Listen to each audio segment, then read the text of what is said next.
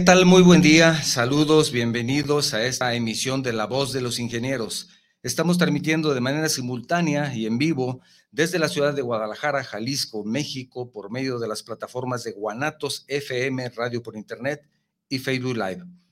Este es un programa de la Unión Jalisciense de Agrupaciones de Ingenieros, Asociación Civil, que la UJAI, que ha creado con la intención, entre otras cosas, de darle voz a todas las agrupaciones que forman parte de esta asociación, además de informar de sus actividades y estar en contacto con la comunidad.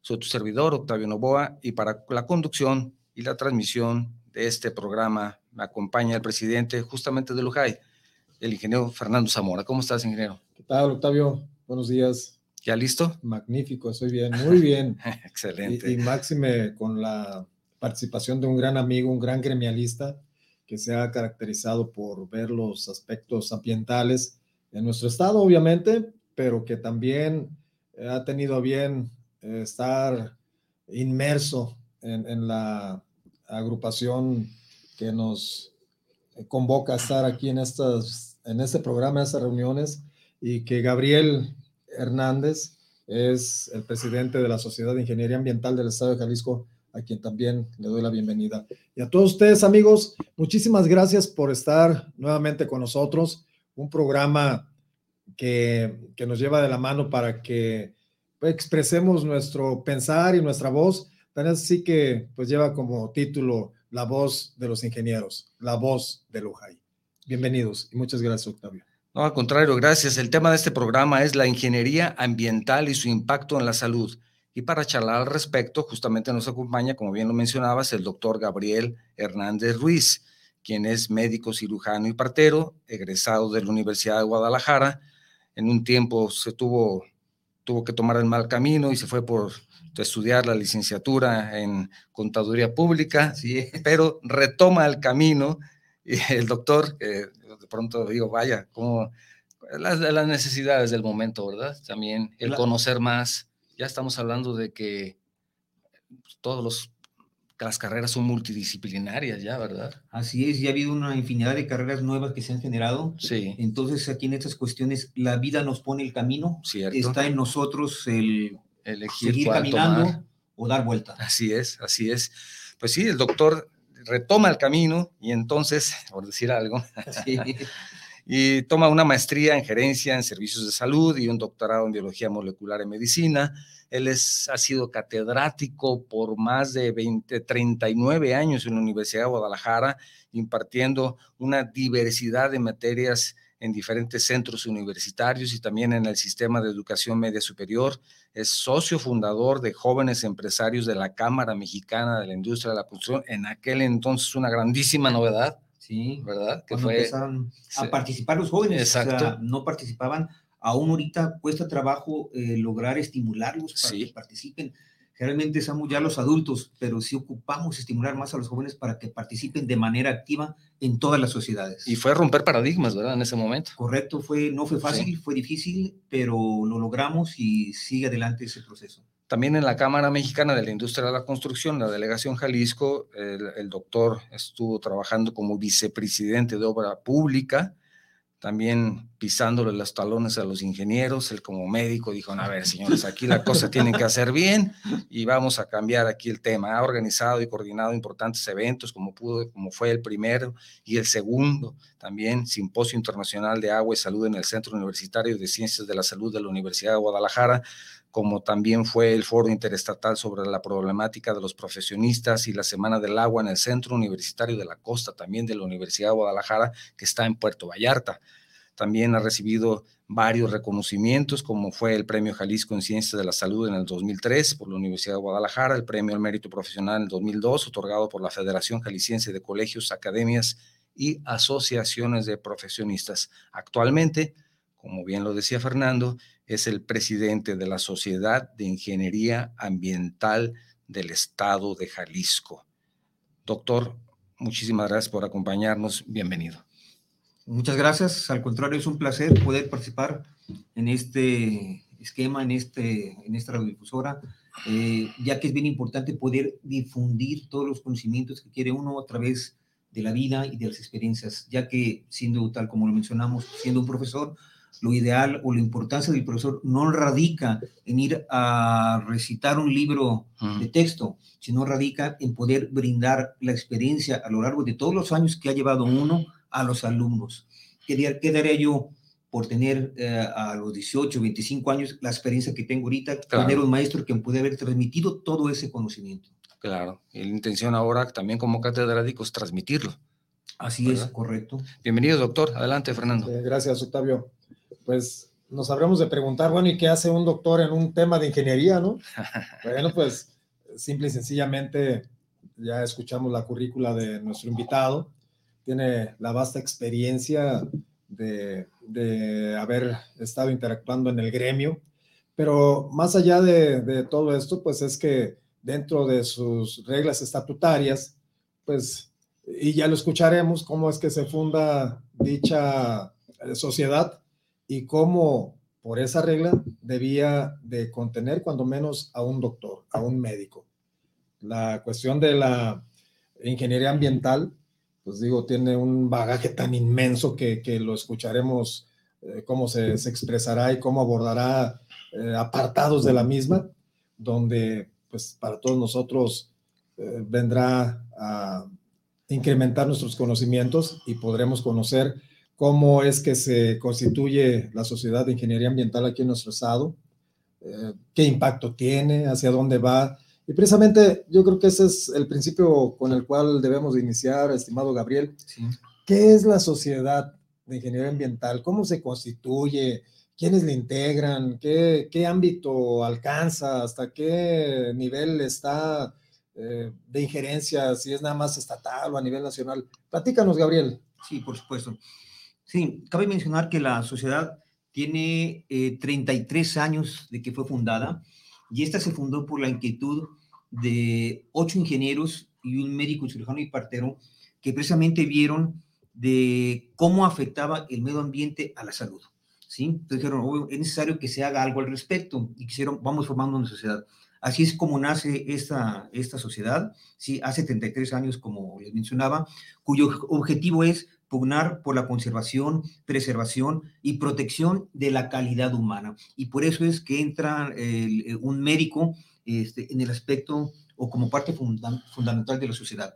Y obviamente los ingenieros porque ahí hablamos de toda la serie de técnicas, metodologías e implementos que se deben de desarrollar para poder lograr ¿sí? el equilibrio entre medio ambiente y calidad humana.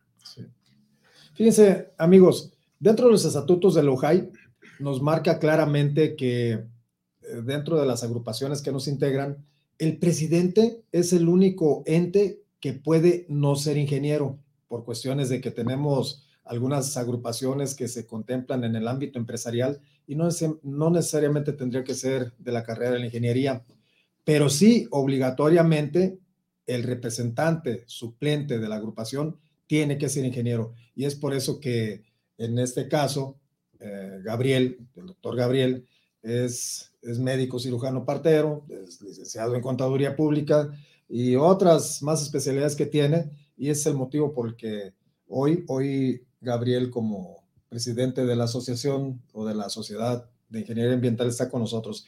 Pero Gabriel, ¿qué nos puedes mencionar respecto a las enfermedades que se han causado eh, por el medio ambiente? Sí, bueno, definitivamente eso es una parte fundamental que debemos de conocer todos los humanos, y hablo a nivel global, a nivel mundial, ya que el, eh, el medio ambiente afecta nuestra calidad de vida, ¿sí? Los posibles agentes causales de enfermedades debidas al medio ambiente los encontramos por todas partes, ¿sí? En el hogar, el trabajo, inclusive en los lugares de recreo, ¿sí? Entre ellos tenemos pesticidas, productos químicos, radiaciones, contaminación atmosférica y algunos productos peligrosos creados por el hombre. Sin embargo, y no obstante, la probabilidad de que se contraiga una determinada enfermedad dependerá de los factores de riesgo específicos de cada persona, ¿sí? Y de su susceptibilidad genética, eso es bien importante, ¿sí? Si hablamos del, del, tabaco, del humo del tabaco, eh, me voy a permitir decir que existen personas que tienen el código genético de resistencia al cáncer de pulmón y pueden fumar y no les pasa nada. y el compañero que estuvo al lado, que no fumó, pero que alcanzó a respirar el humo, tiene por el contrario el gen del, que le va a permitir la, este, desarrollar el cáncer de pulmón y desarrolla cáncer de pulmón. Entonces, el factor genético juega un papel fundamental en el desarrollo de las enfermedades y obviamente tiene que ver mucho en su relación con el medio ambiente. Tiene el factor de genético de protección, no le va a pasar nada. No lo tiene, le va a pasar. Pero hablamos de las excepciones. Por eso no debemos de descuidar en ningún momento la relación simbiótica de medio ambiente y calidad humana. Y fíjate, entonces, e, el hecho de que nos adentremos a esas eh, enfermedades o posibles enfermedades que fueran causales por efectos del medio ambiente, bueno, pues, ¿qué enfermedades están asociadas para que nosotros como seres humanos nos, veamos afectados por, por un asunto de negligencia ambiental? Ok, me voy a permitir eh, mencionar las que suponen mayor carga sanitaria anual, como son la diarrea, que es una de las más comunes inclusive en, en los infantes, que esta es provocada en gran medida por la insalubridad del agua y de los servicios de saneamiento y por la falta de higiene. Después tenemos las infecciones de vías respiratorias inferiores producidas en gran medida por la contaminación del aire en espacios tanto exteriores como interiores. A veces pensamos que estamos en el interior y que no hay problema, que el problema es la contaminación exterior y resulta que no, porque tenemos solventes o ciertos pesticidas en el interior y es lo que nos está provocando, sí, la enfermedad, ¿sí? Eh, tenemos otros, uh, otros, como son los traumatismos involuntarios, eh, traumatismos causados por tráfico, que aunque digan, hoy el tráfico sí es parte del medio ambiente en que nos desarrollamos, en que se desarrolla el ser humano. Una gran cantidad de personas son atropelladas, sí, simplemente aquí en Guadalajara al cruzar el periférico. Doctor, entonces medio ambiente no solamente hablamos del agua, del aire, sino también el tráfico. Eh, medio ambiente se refiere a todo lugar donde el ser humano desarrolla ¿sí? su vida. Entonces, una ciudad es medio ambiente, tu casa es medio ambiente. Perfecto. Todo es medio ambiente. De ahí la importancia de la ingeniería sí ambiental. Perfecto. A todos los niveles, en la misma casa. Unas escaleras mal estructuradas sí van a provocar un accidente. El escalón muy angosto y muy alto puede provocar un accidente y es medio ambiente. Entonces implica lo que nos rodea prácticamente todo lo que nos rodea. Excelente. Fíjate, Octavio, Gabriel, eh, tú comentabas ahorita acerca de los factores de riesgo. Y la Secretaría de Trabajo y Previsión Social y las ISOs, las ISOs en general, ¿no? Hay una en específico que, que, abordaremos este tema más adelante, pero nos habla de, de, esos, eh, de esos factores de riesgo. Y, y ahorita comentabas algo acerca de los espacios cerrados o abiertos, espacios confinados que también hay una regla que nos, nos lleva para poder trabajar en ese tipo de espacio. Pero pensando, Gabriel, el, medio ambiente que nos rodea en esos momentos con relación a la pandemia, si nos dicen, bueno, pues si vas a estar en una reunión con tanto número de personas, pero si es en espacio abierto, no corres tanto riesgo de contaminación. y si estás en un espacio cerrado, pues ten cuidado con todos los, los mecanismos de salud que nos han implementado, ¿no? es parte también de a lo que estás comentando de, esos riesgos de enfermedades por medioambientales. Sí, claro, definitivo. Eh, se menciona precisamente, y más ahorita con la pandemia, de estar en espacios abiertos para que exista la ventilación y la circulación del aire y evitar que las partículas virales se acumulen y puedan ser respiradas ¿sí? o ingeridas por los habitantes o, o por las personas que están en dicha habitación. Por eso sugiere que sea ventilado, ¿sí? Pero obviamente, si hablamos de que estamos en el centro de la ciudad y pasan unas comunes con un alto índice de smog y abrimos la ventilación, entonces va a estar entrando el smog. Entonces, insisto, todo es medio ambiente y tenemos que, tenemos que tener cuidado en todo. No podemos descuidar ningún aspecto del medio ambiente. Oye, ¿y qué pudiéramos hacer entonces para evitar esos factores de riesgo? ¿Cómo, cómo podemos evitarlos? ¿Cómo podemos protegernos? Bueno, este, definitivamente es bien importante eh, que los riesgos ambientales asociados a estas enfermedades son prevenibles, definitivamente son prevenibles, ¿sí? Siendo posible evitarlos mediante tecnologías, aquí es donde entra la ingeniería, ¿sí? Aquí es donde entra precisamente la ingeniería ambiental, políticas, ¿sí? Eh, políticas, aquí hablamos ya de eh, la gestión que hace el gobierno, ¿sí? Que eso es bien importante, y medidas preventivas de salud pública, ¿sí? Eh, que ya están disponibles o hay que crearlas para los nuevos contaminantes que están, que aparecen día a día, como en el caso este del virus del COVID, ¿sí? Y precisamente aquí es donde toma principal relevancia la ingeniería ambiental para diseñar, aplicar e instaurar todas aquellas medidas, procedimientos y tecnologías para evitar dañar el medio ambiente, ¿sí? Y, que este se convierta en un factor de riesgo para contraer enfermedades o incluso llegar a la muerte. Cabe mencionar que la glutación que protege al individuo contra los peligros ambientales, eso es bien importante mencionarlo, varía de país a país. Y por eso en países en vías de desarrollo hay mucho más accidentes de impacto ambiental que en los países desarrollados, ya que las medidas preventivas implementadas por las tecnologías de la ingeniería ambiental de países desarrollados son mejores, ¿sí?, que los países que están en vías de desarrollo. Fíjate, ahorita acabas de decirnos que, que es donde ya interviene la ingeniería. Es correcto. Y, y, el tema de hoy, amigos, pues precisamente es ese, ¿no? La ingeniería ambiental y su impacto en la salud. Entonces, Gabriel, ¿cómo, cómo la ingeniería impacta en la salud? ¿Cómo, cómo es la relación que, que, que, está entre la ingeniería y la salud? Eh, ¿Cuándo surge la ingeniería ambiental? ¿Cómo, cómo, cómo interviene, Gabriel? Bueno, es bien importante. La ingeniería ambiental como tal, ¿sí? Aunque muchos podemos pensar que es eh, de, actual, de nuestra época, que es contemporánea, por supuesto que no, ¿sí? La ingeniería ambiental surge eh, y tuvo lugar en la antigua Roma, cuando los seres humanos comenzaron a advertir que su salud dependía de las condiciones de, del entorno, ¿sí? Y la ingeniería ambiental moderna como tal como la conocemos en la actualidad, esta surge, ¿sí? A mediados del siglo XIX en Inglaterra, ¿sí? Así es como, así es como nace la ingeniería ambiental. Aquí cabe mencionar que no es una cosa nueva. Digo, por ahí hay estudios y mencionan qué pasó con los mayas. ¿sí? Los mayas depredaron una vasta zona de, de, la selva para construir sus pirámides, ¿sí? Y entonces rompieron el equilibrio ecológico que existía, entonces tuvieron que emigrar y desapareció la cultura maya. ¿Por qué? Porque no cuidaron su entorno, porque no cuidaron su medio ambiente. Y vienen entonces los, las cuestiones de los impactos ambientales, pues sí. los manifiestos de impacto ambiental, y, y, si tú hablas de los mayas, en aquellos entonces, pues imagínate ahorita con el proyecto, el megaproyecto sí. que se tiene a nivel nacional, pues vamos a volver a repetir la historia. Pues justamente, esperemos que no, pero justamente del Tren Maya vamos a hablar en el siguiente programa. Terminando este programa, inicia Enlaces de la Construcción, donde vamos a hablar del Tren Maya. Vamos a hablar, va a estar, va a estar interesante, los invito a que nos acompañen y también quiero invitarlos, si quieren enviarnos un mensaje vía WhatsApp, recordarles que tenemos el número disponible para ustedes, el 33 29 52 55 22, lo repito, 33 29 52 55 22, prefijo 521 en caso de que tu mensaje sea de fuera de la República Mexicana, o también si estás utilizando el día de hoy la plataforma de Facebook para vernos y escucharnos, puedes mandarnos también por ese medio tu mensaje para poderlo compartir con nuestros invitados y con nuestra audiencia.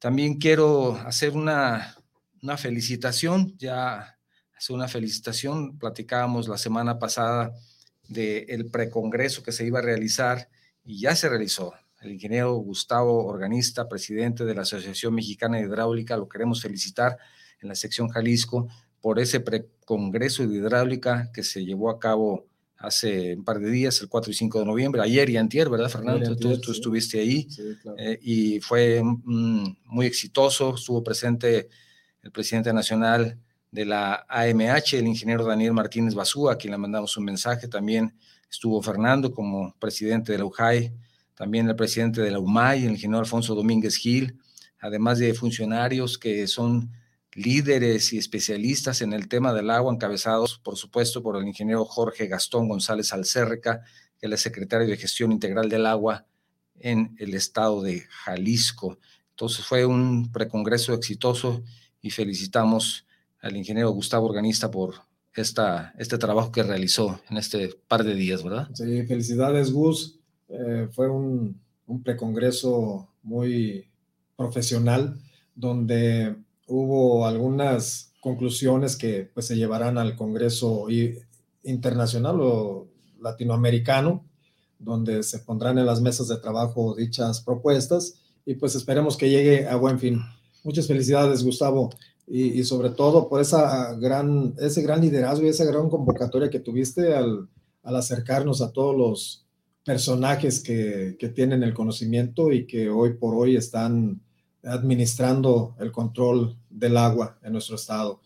Al ingeniero Jorge Gazón, al ingeniero Carlos Torres Lugo, a Salvador González, a Reinaldo, al ingeniero Marroquín, etcétera, para no que no se escape ninguno de ellos, también felicitarlos por habernos acompañado en este, en este gran congreso. Y un agradecimiento justamente al presidente nacional de la Unión Mexicana de Asociaciones de Ingenieros, la UMAI, el ingeniero José Alfonso Domínguez Gil, por la visita y sobre todo por haber participado en la reunión de trabajo con la UJAI, donde según me comentaste, Fernando, se establecieron compromisos para beneficio justamente de la ingeniería y los ingenieros pues, de Jalisco y de la República Mexicana. Claro, fue una, una sesión de trabajo muy amigable, muy integradora, muy gremialista y quiero comentarles pues que, que en Jalisco estamos tomando la batuta y el liderazgo para apoyar a la UMAI, a la Unión Mexicana de Asociaciones de Ingenieros, para pues que también incremente su membresía. Próximamente en Lumay se integrará una nueva asociación y va desde Jalisco. esa asociación está también con un carácter a nivel nacional, pero quien la preside es un compañero de aquí de Jalisco, Eduardo Corona, a quien Lalo, felicidades por, por ese deseo de participar en Lumay. Y aquí con nosotros, pues también hay una serie de, de agrupaciones que quieren integrarse y una de ellas precisamente es la de los ingenieros ambientalistas. Imagínate nada más, Octavio, cómo, cómo va la OJAI a crecer. Doctor, pues vamos a echar a perder esta asociación con tanto ambientalista, ¿no? Ya no nos van a dejar ni de respirar. No, fíjese que, que esta asociación va a ser una nueva asociación. Excelente. Parte, parte del, de los cometidos o de los objetivos de la Sociedad de Ambiental es pues, promover el servicio social de nuevos ingenieros, ahora sí específicamente ingenieros ambientalistas. Esta es una nueva carrera, no existía antes. Ya como especialidad. Ya como especialidad. Excelente. Y entonces no se pretende que esta sociedad los absorba, por el contrario, se pretende darles el impulso para que ellos generen una nueva sociedad de ingenieros ambientalistas y puedan tomar su propio curso, ¿sí? Y este, tal como le mencionó Fernando, ¿sí? aprovechar esta plataforma para solicitar el ingreso a la UJAI. son jóvenes, afortunadamente eh, estoy platicando con ellos, eh, estoy en el proceso de concientización, eh, como también mencioné, no es fácil, los jóvenes tienen otra mentalidad, este, sin embargo hay personas muy valiosas también, entonces tenemos que saber agruparlos, conformarlos, darles la directriz para que puedan entonces brincar a formar la sociedad y a trabajar en pro del beneficio de la comunidad.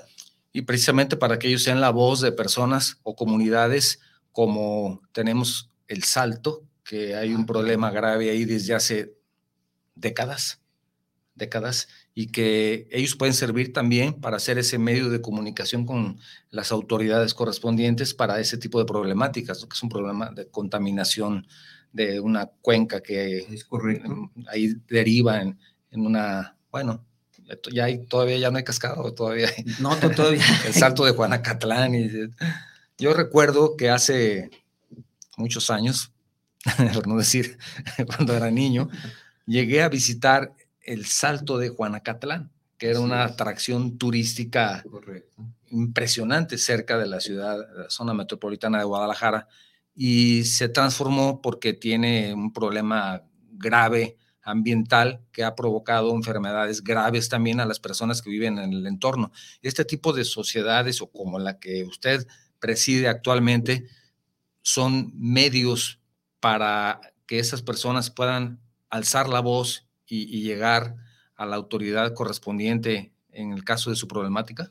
Por supuesto que sí, es parte de los objetivos y es parte del entrenamiento que se le da a los jóvenes a su servicio social, que sean capaces de gestionar ¿sí? con eh, los organismos públicos para que estos puedan crear de manera conjunta o por lo menos estimular o solicitar que se desarrollen políticas públicas encaminadas ¿sí? a generar tecnologías que protejan el medio ambiente para beneficio de la comunidad.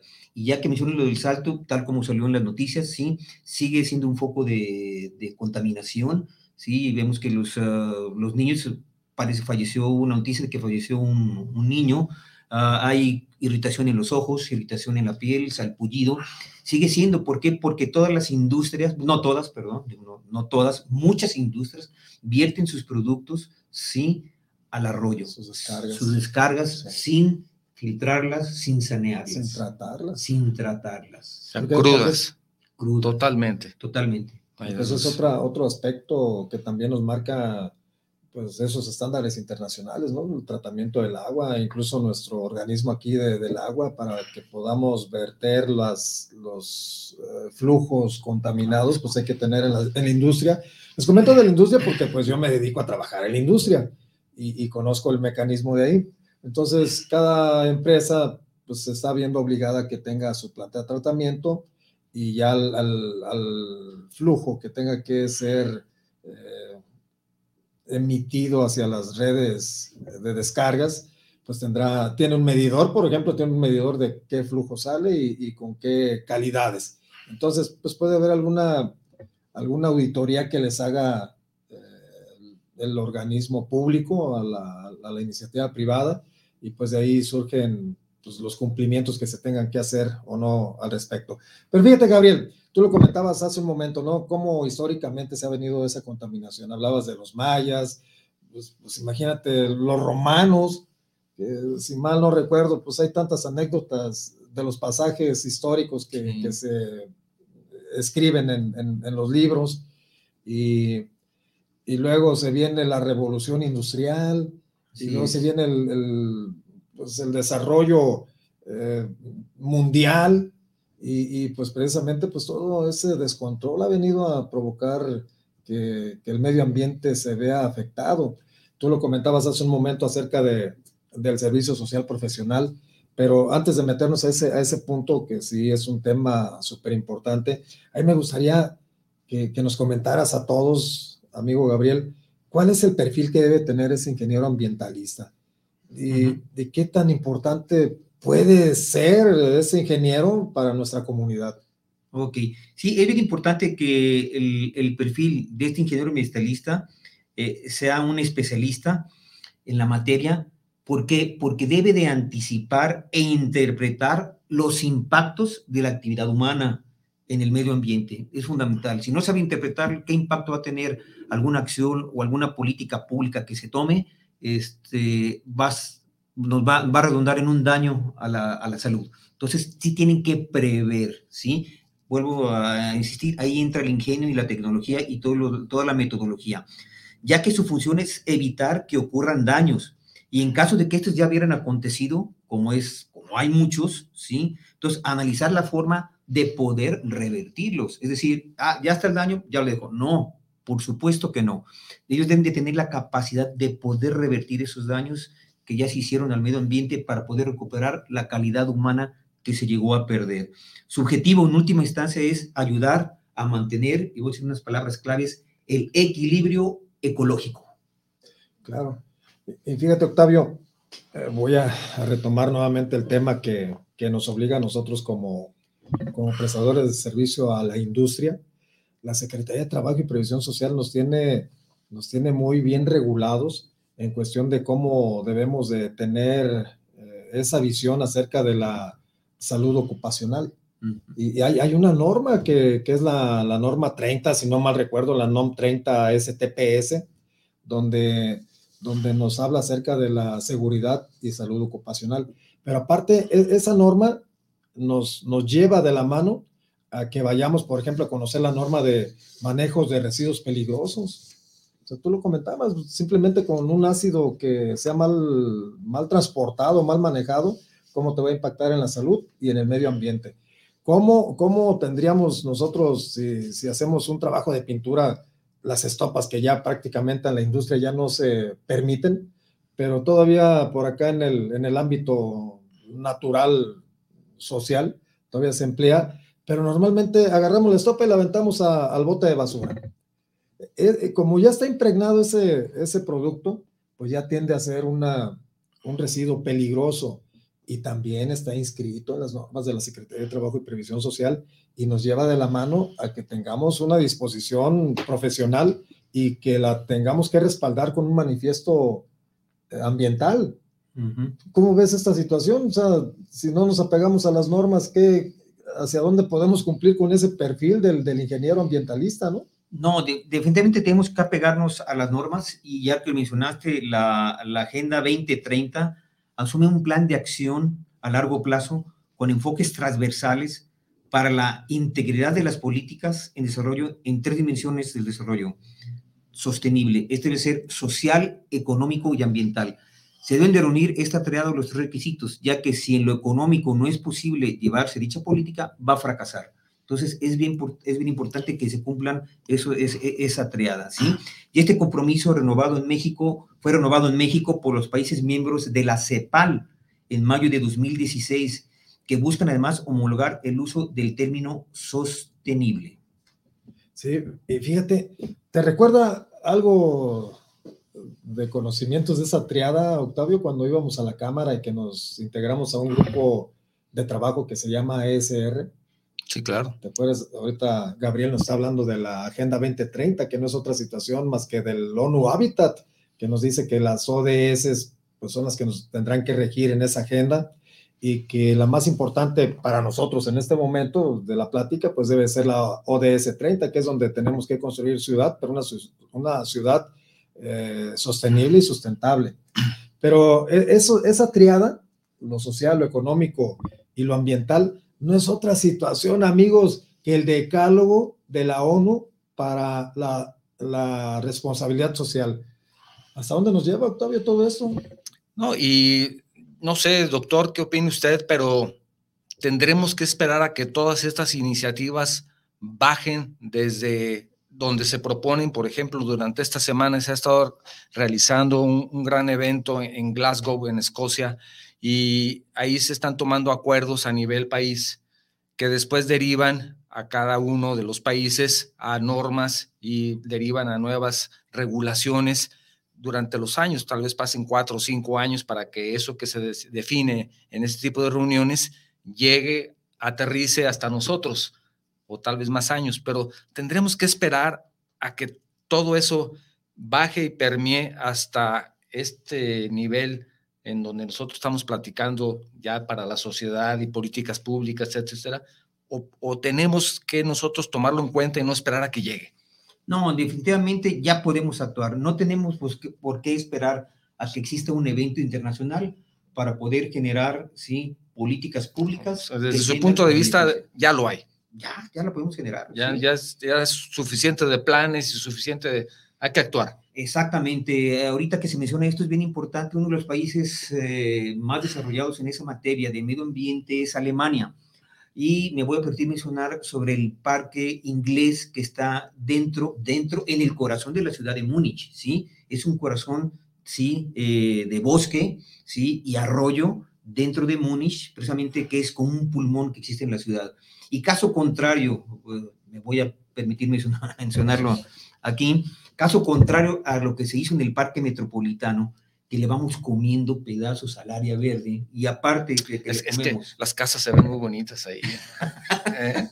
Tenemos un gran pues parque a un lado de nuestra casa. ¿Qué más quiere, doctor? Solo que las pintaran de verde como hizo la CFE en la primavera. Entonces le van comiendo espacio verde y aparte le construyen arriba totalmente negativo para el, para el aspecto ambiental. En Alemania, por el contrario, en Múnich están comprando las cuadras aledañas al parque para aumentar la cantidad de buses. O sea, es al revés. Exactamente al revés. Entonces, ahí están demoliendo para hacer más grande el parque. Exactamente, ¿sí? Entonces, por eso vuelvo a mencionar la importancia ¿sí? de la gestión de las políticas públicas encaminadas a rescatar el medio ambiente. Entonces, doctor, ¿somos duros para aprender o, qué nos pasa? Digo, ya los tenemos los ejemplos, no, no, no, no, a nivel internacional, aquí los tenemos también, tenemos daños al ambiente, etcétera, y no entendemos, doctor, ¿qué, qué nos pasa?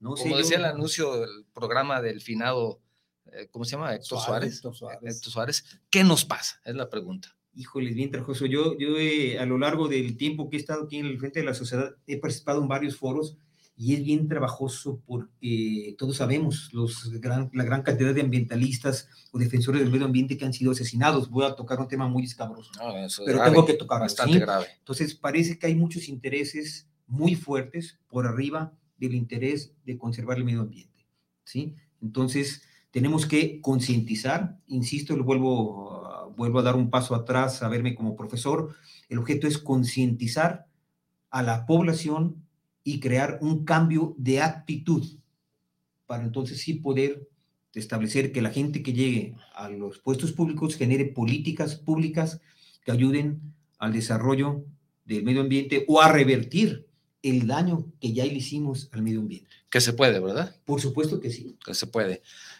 Si me permite, quiero leer algunos mensajes que ya tenemos, Fernando. Doctor, si me permite. adelante. Mm, bueno, sobre todo recordarles el número telefónico 3329 52 55 22 si desean enviarles un mensaje vía WhatsApp o también si están utilizando la plataforma de Facebook, también por ese medio pueden enviarnos un mensaje y nos lo pasan aquí para compartirlo. Les manda un saludo Rodrigo Sánchez, saludos para el programa desde la Ciudad de México. Saludos, Rodrigo. Saludos para la voz de los ingenieros. También Héctor Cortés, saludos para el programa, saludos a los ingenieros son programas auténticos dirigidos a la construcción. Claro que sí, gracias Héctor. el ingeniero Abel Ramírez, saludos para el programa desde Jarretaderas, Nayarit.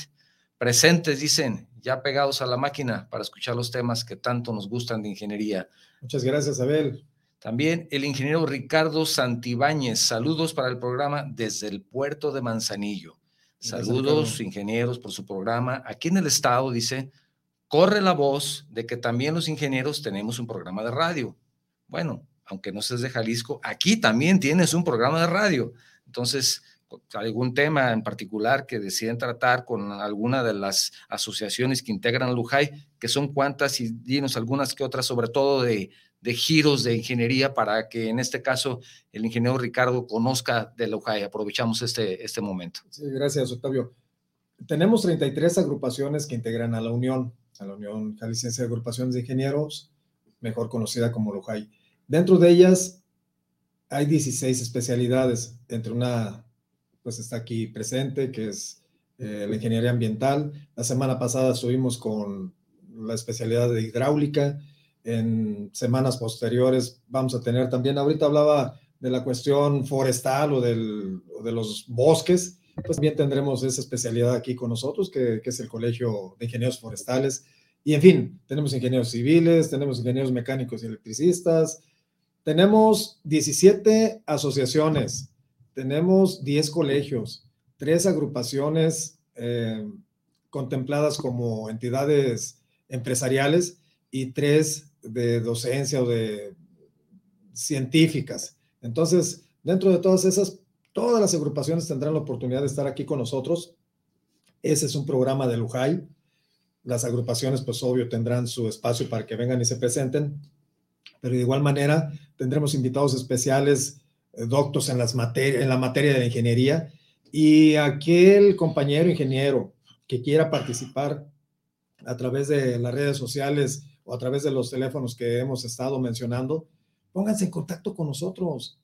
Y mientras sea un tema de ingeniería, este es el programa La Voz de los Ingenieros, La Voz de la Ingeniería, La Voz de Lojai. Es para todos ustedes y está abierto para que vengan a, darnos sus conocimientos, que los vengan a compartir. También tenemos un saludo, Olivia Ríos Llamas, felicitaciones al programa, saludos al invitado, excelente tema, y saludos a Fernando. Gracias, Olivia. José Antonio Rivas Granado, saludos, estimado Fernando Zamora, y saludos al doctor Gabriel Hernández. Excelente tema. Gracias. Y Toño, muchas gracias. Toño es, es el presidente de la COEO, es una, una de esas agrupaciones que está contemplada como un órgano empresarial de la ACOEO. Y que también va a estar aquí con nosotros. También, primero Dios estará con nosotros. Lisa Bustamante, te mando un saludo desde Morelia. Lisa, muchas gracias. Joel Hurtado dice, muy buen invitado, comentarios y aportaciones certeras. Saludos al doctor Gabriel y al ingeniero Fernando. Gracias, Joel. También Ciajal Jalisco, saludos para el programa y para todos los ingenieros presentes. También Ciajal es otra agrupación hermana claro. de la UJAI, son los ingenieros arquitectos del estado de Jalisco. Gracias, amigos. También el arquitecto Carlos Martínez hace una extensión del comentario que hicimos hace un momento. Dice, el área metropolitana de Guadalajara ya tiene un documento para el cambio climático. Abarca parte de las políticas públicas que menciona el doctor llamado PAC Metro y acaba de ser premiado por la ONU, donde se establecen compromisos por parte de todos. Y sí, se establecen compromisos, pero no se cumplen. Pero en fin, pues algún paso tenemos que dar. Sí, tenemos que empezar por algo. Claro, claro. Fíjense, eh, eh, tenemos compromisos, pero no se cumplen. Qué fuerte palabra. Tenemos compromisos locales. Sí. Tenemos compromisos nacionales. Tenemos compromisos mundiales. Y un compromiso mundial y que voy a volver a meterme a la cuestión de la industria. En la industria sí es más eh, exigible para ellos que cumplan con esos compromisos. Y hay un compromiso con el medio ambiente, Gabriel y, está basado en, estándares internacionales como es la ISO. y es el ISO 14000. Obvio, el ISO 14000 pues es, es el, eh, el mecanismo o, la metodología eh, en general, pero pues nos llevaría a ciertos puntos en específico y en este caso, pues si hablamos de la ISO 14000, pues nos está hablando que debemos de tener un compromiso con el medio ambiente. ¿Lo cumplimos? Definitivamente son muy pocas las empresas que llevan a cabo el, ISO 14000, ¿sí? Eh, el cual me voy a tomar la, la, libertad de mencionar a qué se refiere el ISO 14000. Claro. El ISO 14000 hace referencia, bueno, si hablamos del cuidado y preservación del medio ambiente a nivel industrial, hablamos del ISO 14000, ¿sí? El ISO 14000 hace referencia a una serie de normas vinculadas con la gestión de los sistemas medioambientales que se encuentran relacionados con la protección, prevención, contaminación y necesidades socioeconómicas. Este refleja cómo construir un sistema de gestión ambiental en la empresa en cuestión, porque pretende crear un equilibrio entre ahorro económico y la disminución de los impactos ambientales. ¿sí? De ella se desprende el ISO 14001, que esta constituye ahora los criterios necesarios para llevar a cabo ese sistema de gestión ambiental, es decir, una es la gestión, el sistema de gestión ambiental y el otro es los procedimientos para poder llevar a cabo ese sistema de gestión ambiental. Y este tiene mucha relevancia porque se puede certificar la empresa bajo esta norma para estándares internacionales. ¿sí? Establece las pautas para que una empresa construya ¿sí? su sistema de gestión ambiental ¿sí? y es la más importante dentro de la empresa porque establece los puntos para implantar ese sistema de gestión en las empresas y organizaciones. Doctor, yo creo que yo sí sé cómo van a cumplir. También Fernando sabe. En la industria les piden algunos requisitos a algunos proveedores que si no los cumplen simplemente no participan. No, hay trabajo. No, hay trabajo. Entonces se ven obligados a desarrollar procesos o programas ISO, pero si no, no pueden ser proveedores. Pero también esas empresas necesitan tener ese tipo de proveedores certificados, puesto que si no es así, ellos no venden porque su producto no se puede adquirir por algunos otros eh, negocios, empresas, lugares, países, si no están certificados. En Europa ya se está pidiendo un certificado para algunos productos alimenticios y se va a extender a un producto muy, muy conocido por nosotros, que se llama tequila. Si esa bebida no tiene ese, esa certificación, no lo van a comprar. Entonces, esa certificación va a incluir el que puedan demostrar que todos sus residuos en su proceso sean debidamente tratados para no contaminar el medio ambiente. Si una tequilera quiere vender su tequila a Francia, pues simplemente por ser parte de la comunidad europea, ya no lo va a poder vender. Y eso será pronto, les aviso. Entonces, ¿qué, van, a, van, a, cumplir o no? La denominación de origen, pues ya nos llevaba por ese lado, ¿no? Sí. Hoy, hoy, hoy, pues se ha vuelto el estándar mucho más exigible y, claro que, que, e, ese ambiente industrial, pues nos orilla que, a que cumplamos con ciertas normativas. Tan es así que, que por ejemplo, ya, ya tenemos aquí en lo local una, una norma que tú lo comentabas ahorita, cómo vamos a manejar nuestros residuos. Sí.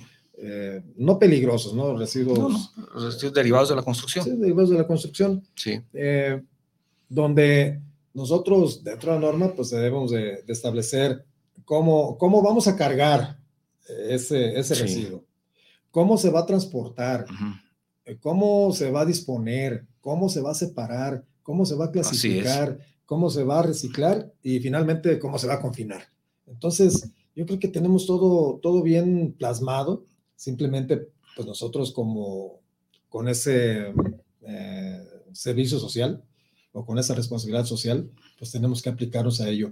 Mira, o miren, por ejemplo, nosotros en alguna de las industrias a, a las que le trabajamos, nos pide que, que en cada actividad que vamos a realizar, eh, desarrollemos en una cuartilla cuál es el impacto ambiental que vamos a, a ejercer en, en el trabajo que estamos realizando. Pues simplemente son métodos que, que nos obligan a que estemos vigentes en la relación comercial con nuestros clientes. Y, y- y fíjate, Octavio, algo más coercitivo que pudiera ser para que puedas tener la relación Sí. comercial, Yo, yo no- acaba, acaba de surgir. yo no quise decir la palabra, Eh, pero En, en- en agosto se, se pone en marcha y es la cuestión del REPSE.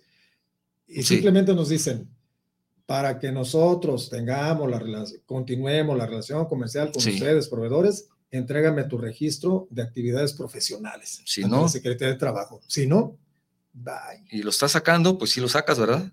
Pues sí, si no trabajas. Entonces, ¿vamos a llegar hasta ese grado? Sí. ¿Qué opinas, doctor? Híjole, es bien, es, eh, no es complicado, iba a mencionar complicado, pero no, no es complicado, es de actitud humana y voy a mencionar ahorita un tema ah, bastante paradójico y que tal vez me vayan a criticar y la voy a lanzar como pregunta. Para que no haya crítica, va a ser pregunta. El doctor es muy inteligente. Entonces dice simplemente voy a preguntar para que no me critiquen. ¿Qué es más conveniente? Adelante, doctor. Utilizar bolsas de plástico Sí. o bolsas de papel. A ver. ¿sí? Entonces, una polémica o- Sí, sí, sí, sí. Que, que se ha generado muy fuerte. Hay dos corrientes, sí, una a favor y otra en contra. Ujú. Sin embargo, el problema, y voy a mencionar así mi punto de vista muy personal como ambientalista, el problema no es el plástico, ni la bolsa de plástico, ni las botellas de plástico. ¿Por qué? Porque el- las botellas de plástico, el PET, se recicla perfectamente en Por- Alemania. Por, eso el doctor no se tomó el agua. Ahora, ahora entiendo. Sí. No, es que vengo bien desayunado. Ah, muy bien, muy bien. A ver si lo quieren, ¿no? Entonces, bueno, nosotros con un- entonces, una ¿cuál- botella de agua. ¿Tumbamos árboles o usamos mm, materiales fósiles? se pueden llevar a cabo las dos, Sí. porque las bolsas de papel, si es reciclable, bueno, Sí. ya el árbol que tumbaste, ya lo tumbaste, Sí. pero ya no hay que seguir talando árboles para hacer bolsas de papel. Reciclemos el que ya está. Sí. Y el PET, que es lo que- el material que se hace principalmente en las botellas, es totalmente reciclable. Así la es. Coca-Cola ya lo hace. En Alemania hay máquinas, así como hay máquinas para Sí. sacar Coca-Colas, hay máquinas que te reciben tus botellas de PET Es cierto. la metes, la trituran, ¿sí? Y te sale un taloncito que te dan 10, 20, 30 centavos por cada botella que llegas. Ujú. Te la Entonces, compran. Exactamente, entonces hablamos que es Sí. un problema de actitud humana, insisto. Sí, en mis 39 años como docente he visto que el problema no es que sea el conocimiento o la enseñanza, el problema es la actitud. Y por eso tenemos que provocar un cambio de actitud en el ser humano Fíjate, para Gabriel, evitar contaminar. fíjate. eh, y amigos, ah, estamos hablando de esas normativas o esos, esas metodologías que debían llevarnos a aplicarnos a las normas, pero, pero yo también no lo veo así como que fuera, fuera algo impositivo, ¿no? Porque, porque a la vez, si nosotros la cumplimos, vamos a tener beneficios. ¿Qué beneficios pudieran ser, Gabriel? Pues tú, tú bien lo sabes. Sí, el beneficio que eh, es bien importante, la empresa obtendría muchos beneficios al llevar a cabo la norma ISO 14001, ya que es la única norma ISO que dota a la empresa de una certificación de protección al medio ambiente. Entonces, si hablamos de que se va a solicitar que para poder vender tu producto ocupas esa certificación, lo vas a tener si cumples esa ISO. Además, que vas a tener, sí, eh, un ahorro de costos, sí, porque te permite, gracias a la reducción de residuos, todo este proceso te va a ahorrar, eh, va, va a disminuir tus residuos, va a provocar el ahorro de recursos naturales como el agua, el gas y la electricidad por ese proceso que estás llevando a cabo. mejora la imagen de tu empresa al mencionar que cuentas con esa ISO y con esa certificación medioambiental. Cumples los requisitos legales, ¿sí? Y las normas están alineadas con las normas internacionales de otros países. Por lo tanto, si tu producto es exportación, ya puedes pasar la, este, la, certificación de medio ambiente. Y agregaría, puedes vender más. Exactamente, redondaría el mayor beneficio económico para la empresa. Así es. Y a través del reciclaje puedes obtener más. También puedes obtener más. Fernando, estamos casi cerrando el programa y me gustaría, si me permites, doctor, si me permite leer algunos mensajes que ya tenemos para cerrar. La ingeniera Amalia Raigosa, saludos desde Tlaxcala. Primero quiero enviar un saludo por este medio de comunicación dedicado a, los temas de ingeniería. Me enviaron su liga desde Colombia, eh, tuve que ir a Colombia, regresar a Tlaxcala y me agradó el programa. Aquí lo sigo escuchando. Te invito a que escuches el siguiente programa. Terminando este programa, empezamos Enlaces de la Construcción. Vamos a hablar del Tren Maya, no te lo puedes perder. El ingeniero Rodolfo Mora, saludos desde Caleras, en Colima. Saludos para el programa La Voz de los Ingenieros. Saludos a todos los panelistas. Gracias, Rodolfo. Y me parece que tenemos Rivas Rivas. Saludos, ingeniero Fernando. También te manda saludos, dice Silvia Sánchez. Saludos sobre todo. Es de nuestros líderes de la hermana República de Tonalá. De Tonalá. Gracias, Maggie. Perfecto. Sí, dice saludos y sobre todo al invitado por su trayectoria a los otros no, no, no, no, no, dice eso. Gracias. Bueno, lo quiso decir, pero no, no, no, lo puse aquí. Gracias, gracias Silva, por, Silvia por tu amable mensaje, excelente tema, del cual todos debemos tomar conciencia poniendo nuestro granito de arena. Tiene razón Silvia, ahí sí, tiene toda la razón. Ocupamos gente concientizada como ella, con esa actitud positiva. Nos quedan tres minutitos, pero antes me gustaría recordarles la invitación a todas las agrupaciones que integran la UJAI, para que asistan a la sesión ordinario, ordinaria que será el próximo miércoles 10 de noviembre, 8 y media de la mañana, Salón de Eventos, Expo Guadalajara. Y tendremos como invitado de super lujo al, al amigo y gremialista, señor secretario de Infraestructura y Obra Pública del Estado de Jalisco, el ingeniero David Miguel Zamora Bueno que va a estar ahí en la, en la reunión, ¿verdad? Tendremos la oportunidad de saludar a nuestro secretario. Vaya, desde aquí, secretario, un, un saludo fraternal desde este momento. Muchas gracias. Israel Rodríguez, para cerrar, les dice saludos, ingenieros. Saludos.